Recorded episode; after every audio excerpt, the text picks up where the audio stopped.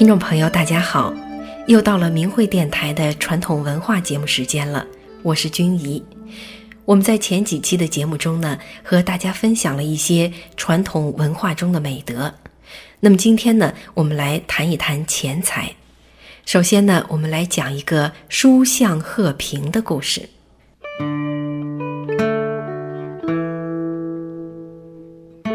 书相呢是一个人的名字，他是春秋时晋国的大夫，他去觐见晋卿韩宣子，卿呢就是古代的高级长官或者是爵位的一种称呼。这个韩宣子呢，当时正在为他的贫困而感到忧愁呢，可是书相到了以后呢，却向他表示祝贺。这韩宣子就说了：“我空有晋卿的虚名，却无其实。”我正在为此发愁呢，你却祝贺我，这是什么缘故呢？书相就回答说：“从前呢，晋国的上卿栾武子，他没有百人的财产，他呢掌管祭祀，可是家里却连祭祀的器具都不齐全，但是他却能够传播美德，遵循法治，名闻于诸侯各国，诸侯都亲近他。”狄戎，也就是当时西北的那个少数民族哈，都来归附他，因此呢，使得晋国安定下来，执行法度没有弊病，因而避免了灾难。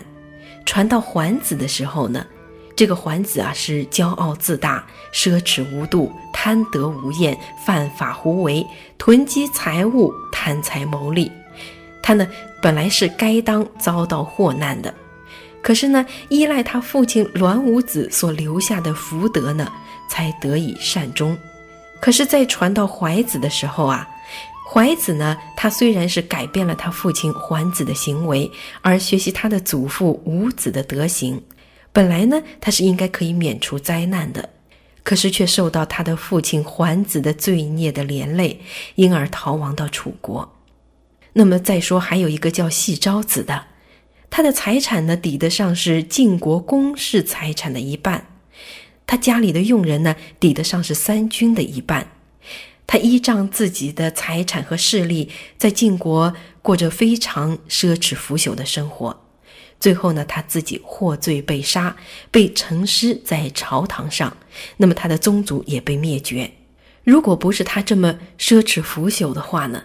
姓细的，他们一个家族里啊，有五个做大夫，有三个做卿，他们的权势呢本来是够大的了，可是呢，一旦被诛灭的时候，却没有一个人同情他们，这是因为他们没有德行的缘故。现在呢，你是有栾武子的这个清贫的境况，而且我也觉得啊，你是能够继承他的德行的，所以我特别来跟你表示祝贺。那如果你不忧虑德行方面没有建树，却只为自己的财产不足而发愁的话呢？那我反而要表示哀怜，还来不及了，哪里还能够祝贺呢？宣子听了这番话呢，就马上就下拜啊，磕头说：“我在将要灭亡的时候啊，全靠你救了我，不但我本人啊蒙受你的教诲。”就是先祖还书以后的子孙，都会感激你这番话的恩德。这个呢，就是历史上的书相贺平的故事。我们现在的人哈，都是喜欢财物啦，过节祝贺的时候呢，也都是说恭喜发财。当然了，这个书相贺平的故事，并不是说我们大家都不要财物了哈，以穷为荣，不是这个意思啦。而是说呢，我们应该明白哈对待钱财的一个态度。古人呢是认为说，钱乃身外之物，而重德积德，提升自身的道德修为，为人立身呢是为此为大。做人呢要有德行，这个才最重要。所以呢，宣子听了书相的一番话呢。竟然下拜，并且磕头说：“我在将要灭亡的时候，全靠你救了我。”可见的这个宣子哈，对这个道理看的是多么的重要。那么，当然，生活在现代社会当中呢，我们都离不开钱财，因为你有了钱呢，才能够买柴米油盐，才能够生活。那么有了更多的钱财呢，我们才能够住大房子啊，才能够有钱去旅游啊，才能有买到好的医疗保险呐，我们才能够有更好的生活。看起来呢，也确实是这样的。所以呢，很多人就非常的追求钱财，更有甚者呢，重利轻义、唯利是图的大有人在。其实哈，一个人如果没有道德哈，这其实只会使得他变得奢侈腐朽，变得败坏，最后不得善终，甚至还会祸及自己的后代。正如故事当中的细昭子和桓子一样。那么在现代社会当中，也正因为人哈一味的追求钱财，却没有注重德行呢，所以贪污啊、杀人害命啊、唯利是图啊，这什么事情都能够干得出来，这也是现在社会败坏的一个原因。说到现在的人啊，都很追求物质财富，但是其实呢，衡量我们生活质量的标准啊，并不一定是说你能不能够住得起大房子。那么现在的人呢，都觉得我们比古人呢一定是幸福很多了，因为我们现在的物质这么丰富嘛。其实呢，也不一定是这个样子。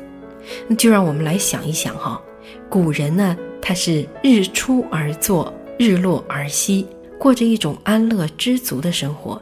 其实这也是非常幸福的。相反，现在的人呢，有很多的人哈，他存在一些精神方面的问题。有很多人呢需要进行心理的治疗，那么还有很多人呢觉得空虚和烦躁。其实呢，这也是本末倒置的追求物质的财富，而不知道修养道德所造成的。你舍弃了这个做人的根本啊，那必然就会产生种种的问题。刚才我们提到说呢，古人认为钱财是身外之物。所谓的身外之物呢，那就是生带不来，死带不走的东西。那么反过来说，什么是身内之物呢？其实就是德行，它呢是人所以为人的根本。说到这个德行呢，它可不是像我们认为的，是人的思想境界中的东西这么简单。它其实啊是一种真实的物质存在，而且是会跟随着这个生命走的。修炼界的人哈，或者是有功能的人呢，可以看得见。就当这个人做了不好的事情的时候啊，他其实会失去一种叫做德的物质。所以说呢，做坏事就是干了缺德的事了。而善良、乐于助人，或者是人吃苦的时候呢，他就会积累德这种物质。这就是为什么古时候有一句话说“吃苦长福气”。现在的人呢，那是听不明白了。谁还喜欢吃亏呢？那不是傻子吗？其实这句古话说的也是同样的道理。人的生命中啊，福与祸呢，都是跟你的德是息息相关的。没有德的人呢，就不会有福分。如果你强为的去得到什么东西啊，其实就是在做失德的事情了。而当你的德都没有了的时候啊，这个人呢，再要想要什么东西的话，那真的是拿自己的命去换了。而且人呐，也不只是这一生啊。你把德都用光了的话呢，来生可能会更苦啊。其实呢，不只是人，天地间的万事万物都遵循着同样的法则。老子的《道德经》，那为什么要叫《道德经》呢？它讲的就是这个万物的道和德的道理。所以呢，古人看到天灾病祸的时候，他会去检点自己的行为，而现在的人呢？一看到这么多的天灾病祸，什么 SARS、沙尘暴、水灾、旱灾、流行病的，他都把它当成是一种自然的现象。其实为什么会有这样的天灾病祸呢？就是因为道德太败坏了造成的。